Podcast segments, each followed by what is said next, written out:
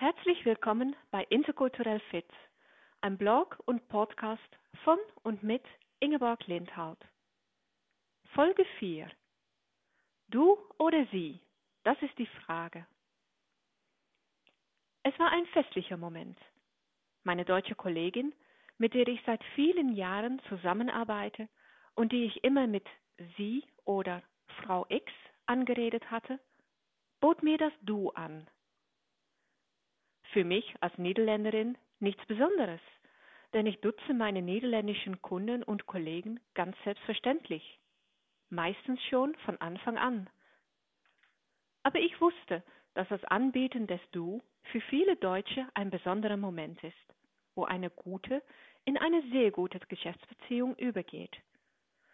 Und so haben wir unsere angenehme Zusammenarbeit feierlich und locker plaudernd, natürlich in der Du-Form, mit einem Glas Champagner besiegelt.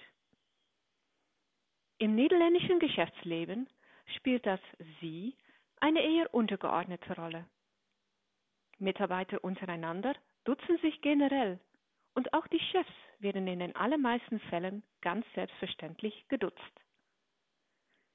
Daher wird Niederländern in jedem Sprachkurs Business Deutsch eingeprägt, dass die deutsche Jobkultur formeller ist und dass man seine deutschen Geschäftspartner siezen soll.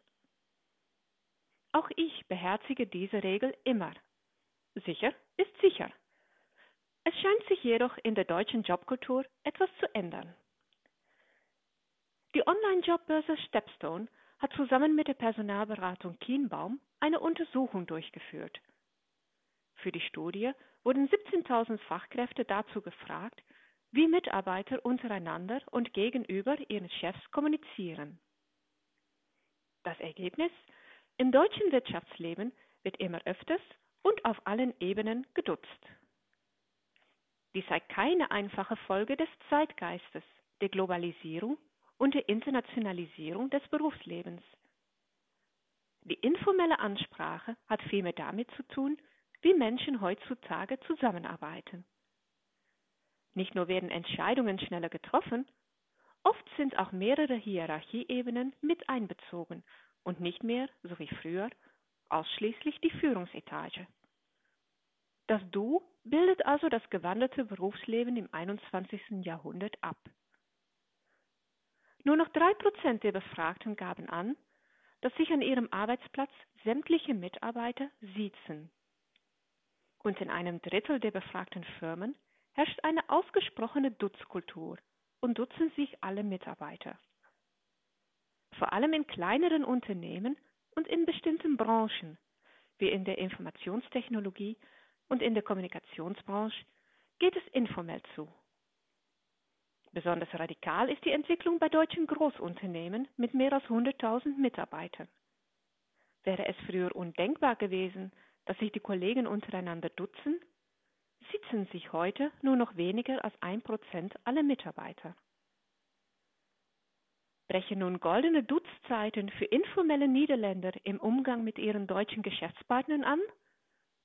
So einfach ist es dann doch nicht.